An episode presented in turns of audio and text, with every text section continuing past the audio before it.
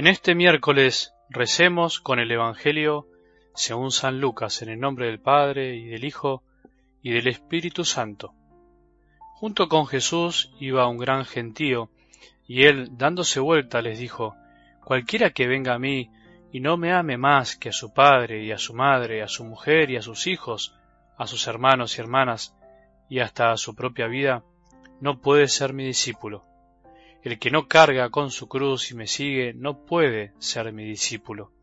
¿Quién de ustedes, si quiere edificar una torre, no se sienta primero a calcular los gastos para ver si tiene con qué terminarla? No sea que una vez puestos los cimientos, no pueda acabar y todos los que lo vean se rían de él diciendo, Este comenzó a edificar y no pudo terminar. ¿Y qué rey, cuando sale en campaña contra otro, no se sienta antes a considerar si con diez mil hombres puede enfrentar al que viene contra él con veinte mil.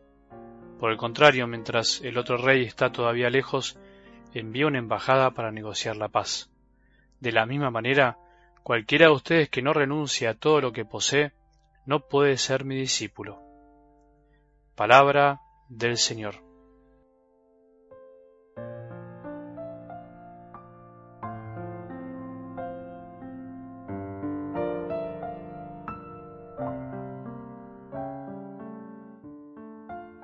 No alcanza con saber los mandamientos para estar en el reino de los cielos. Si fuera así, Jesús al ver que el escriba había respondido tan acertadamente, le hubiese dicho, tú estás en el reino de Dios.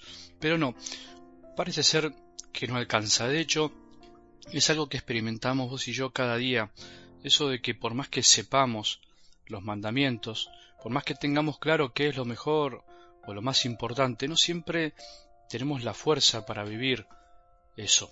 No siempre nuestro corazón está dispuesto a aceptar hacer el bien, sino que incluso experimenta la impotencia de tener el bien a su alcance y no poder cumplirlo.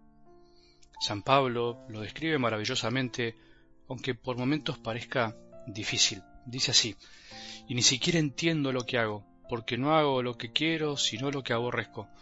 Pero si hago lo que no quiero, con eso reconozco que la ley es buena, pero entonces no soy yo quien hace caso, sino el pecado que reside en mí, porque sé que nada bueno hay en mí, es decir, en mi carne. En efecto, el deseo de hacer el bien está a mi alcance, pero no el realizarlo, y así no hago el bien que quiero, sino el mal que no quiero. Pero cuando hago lo que no quiero, no soy yo quien lo hace, sino el pecado que reside en mí. Por eso Jesús no sólo necesitaba lindas o acertadas respuestas, sino que necesitaba el corazón, necesita nuestro corazón. A Él no le alcanza que sepamos qué es lo mejor, sino que quiere que lo aceptemos y podamos vivirlo. Los escribas de antes y los de ahora son los idealistas de la fe. Diría el Papa Francisco los gnósticos, Así lo describía. El gnosticismo supone una fe encerrada en el subjetivismo, donde sólo interesa una determinada experiencia, una serie de razonamientos y conocimientos que supuestamente reconfortan e iluminan, pero en definitiva el sujeto queda clausurado en la inmanencia de su propia razón o de sus sentimientos. A los escribas les interesa una serie de razonamientos que los reconfortaban e iluminaban, pero que en el fondo no los conectaban con el amor al prójimo. Jesús pretende eso de nosotros, que no solo sepamos lo que debemos hacer, sino que descubriendo su amor podamos hacerlo. Bueno, hasta aquí algo del Evangelio del domingo pasado, pero con respecto a hoy, nos pueden surgir muchísimas preguntas. ¿Qué es todo lo que poseemos y debemos dejar? ¿A qué se refiere Jesús? ¿Qué quiere decir cuando nos dice que para seguirlo tenemos que amarlo más que a todos, incluso más que a nuestros propios hijos? ¿Es posible realmente algo así? ¿Es tan así? Si no renunciamos a todo lo que tenemos, ¿no podemos ser discípulos? ¿No se puede hacer las dos cosas al mismo tiempo, ser discípulo y amar mucho a los demás también? ¿No será demasiado exigente el Señor? ¿No será que por eso tiene tan pocos amigos y seguidores, como diría Santa Teresa? ¿No hubiese sido mejor que fuese un poco más blando para atraer más corazones a Él? ¿No lo hubiesen seguido más personas? ¿No habría hoy más cristianos comprometidos? ¿Tiene derecho a pedirnos tanto y, o pedirnos todo? ¿Qué significa cargar la cruz para ser discípulo? ¿Cuál es la cruz? ¿Cuál es nuestra cruz? ¿A qué se refiere Jesús? Imagino que estarás pensando por qué en vez de hacer tantas preguntas este sacerdote no las empieza a responder. Porque quiero que todos nos hagamos estas preguntas, cada uno personalmente y además porque tampoco considero que tengo todas las respuestas y mucho menos para un audio de unos pocos minutos. Lo dije muchas veces en muchos audios durante todo este tiempo que lo que pretendo siempre es que cada uno de nosotros haga su camino, que cada uno personalmente escuche la palabra de Dios, para que no nos quedemos en un palabrerío vacío y superficial de otro. No dejemos de escuchar la palabra de Dios, no dejemos de escucharla nunca. La palabra de Dios es viva y eficaz y se hace carne en personas concretas como vos y yo, y si vivimos lo que escuchamos.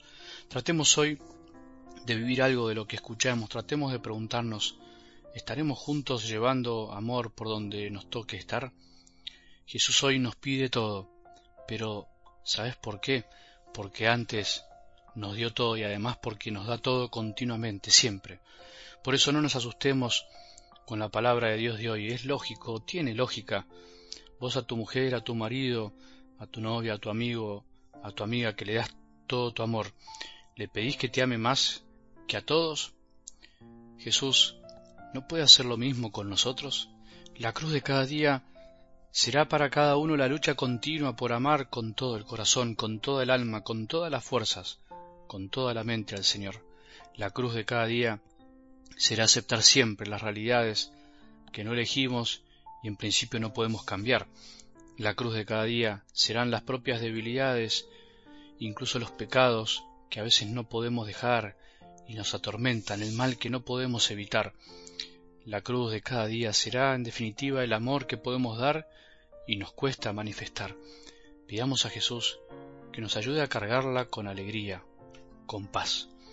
Que tengamos un buen día y que la bendición de Dios, que es Padre misericordioso, Hijo y Espíritu Santo, descienda sobre nuestros corazones y permanezca para siempre.